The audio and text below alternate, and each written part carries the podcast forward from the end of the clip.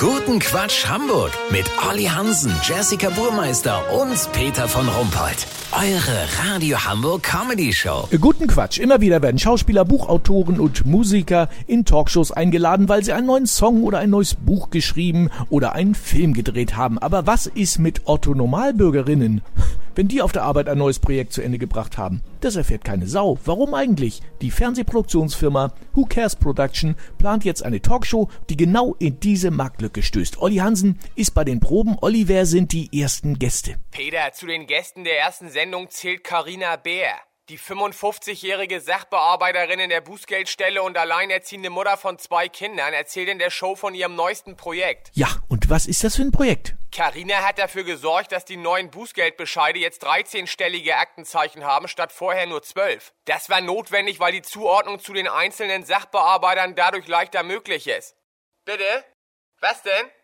Auch neue Bindestriche, Schriftgröße Areal 12? Geil.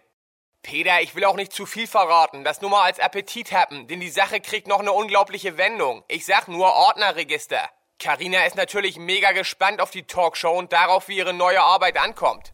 Toll. Wer kommt denn noch? In der Sendung wird auch Christian Hedge sein. Der 33-jährige Kfz-Mechatroniker hat nach Auslesung des Fehlerspeichers von einem Golf 5 rausgekriegt, dass der Drucksensor für den Bremskraftverstärker einen Defekt hat. Wenn er in der ersten Show die Katze aus dem Sack lässt und verrät, ob das Ventil für die Abgasführung auch im Eimer war, melde ich mich noch morgen. Habt ihr das exklusiv, okay? Fantastisch. Danke, Olli Hansen. Kurz Quatsch mit Jessica Burmeister.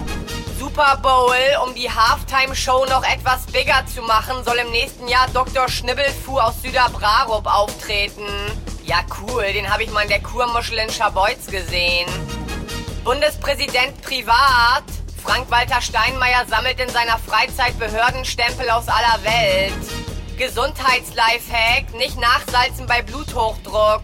Ja, das habe ich mir bei Torte und Eis sowieso längst abgewöhnt.